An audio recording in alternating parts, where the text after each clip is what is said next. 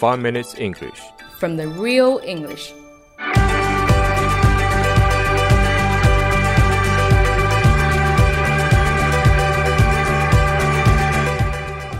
Hi everyone, 大家好， I'm Cindy. 我是 Alex， We are broadcasting from Sydney, Australia, and welcome to the 5 Minute English Show.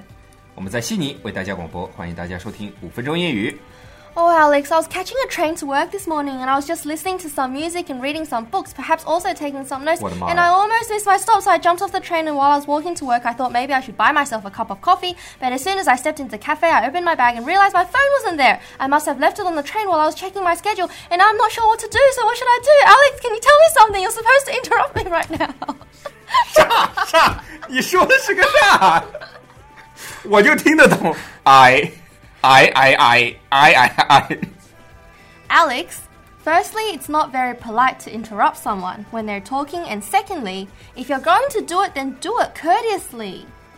Interrupt 就是打断，但是呢，courteously，哎，courteously 又是个啥？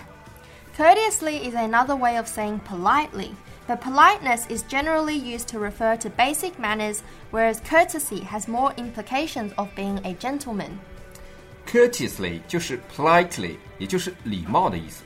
所以你就是要我更加 gentleman 的打断你喽。 No, Alex, you should wait until I finish, then you can ask me to clarify myself. 明显是你要我打断你的，等等等等，你那速度让我等等等等等个毛！ Or you can simply say, I'm sorry, but can you please say that more slowly? I'm sorry, but can you please say？ Why did you say that so slowly? 不是你让我 say that slowly 吗？ No, I'm saying you have to say that to me. 啊，好吧。 Or you can say, 嗯 I beg your pardon. I beg your pardon，也是一句常用语。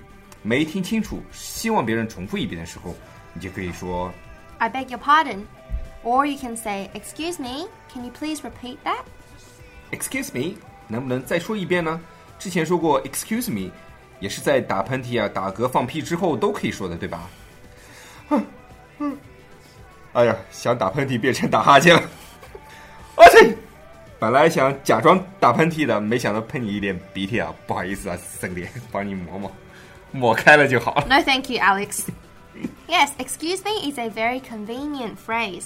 You can also say excuse me when you want someone's attention on the streets, whether you're asking for direction or you need help purchasing something. 就是在街上需要问路啊，或者买东西需要帮忙啊，或者你卖东西需要别人注意啊，都可以对他们说 “Excuse me, sir”，或者说 “Excuse me, madam”，或者直接说 “Excuse me”。但是我在街上经常看到的是，呃，人家需要需要人家 attention，或者是想要打扰别人的时候， 就直接说一句 “hello” 啊，而不是说 “excuse me”。 Yeah, I've heard that too, actually.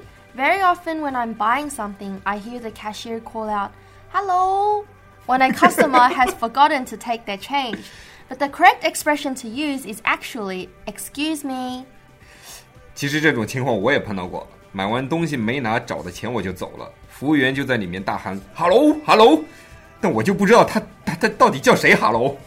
Yeah, hello is actually only restricted for when you're greeting someone.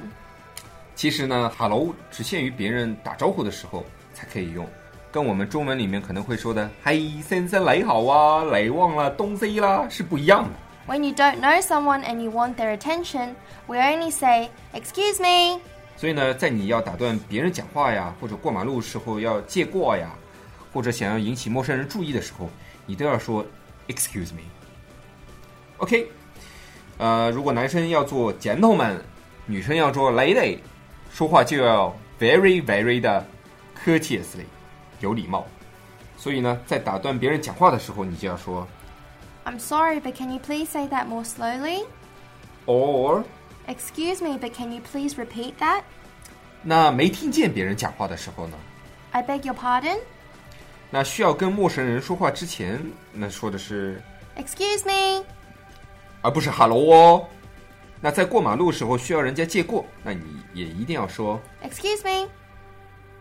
Alright, that's it for today's five minute English, guys. Catch you guys next time. 好。今天五分钟英语就到这里咧，呃，咧。好，今天五分钟英语就到这里了，大家下期见。哇哦哇哦哦！如果大家喜欢我们的节目的话，可以在荔枝 FM 里搜索“五分钟英语”，那个黄色背景的爆炸头就是我们了。喜欢我们的话，请订阅我们的节目或者给我们点赞以资鼓励。也欢迎大家能够转发我们的节目，让更多的朋友能够参与到我们的节目中来。大家如果对我们的节目有什么意见或者建议，或者只想找我们聊聊的话，可以加我微信，不是微信公众账号，是我私人微信号 a l e x 下划线 z q 下划线 y u。大家也可以在节目下方看到我的微信号，复制粘贴就可以了，我会在微信里发红包的哦。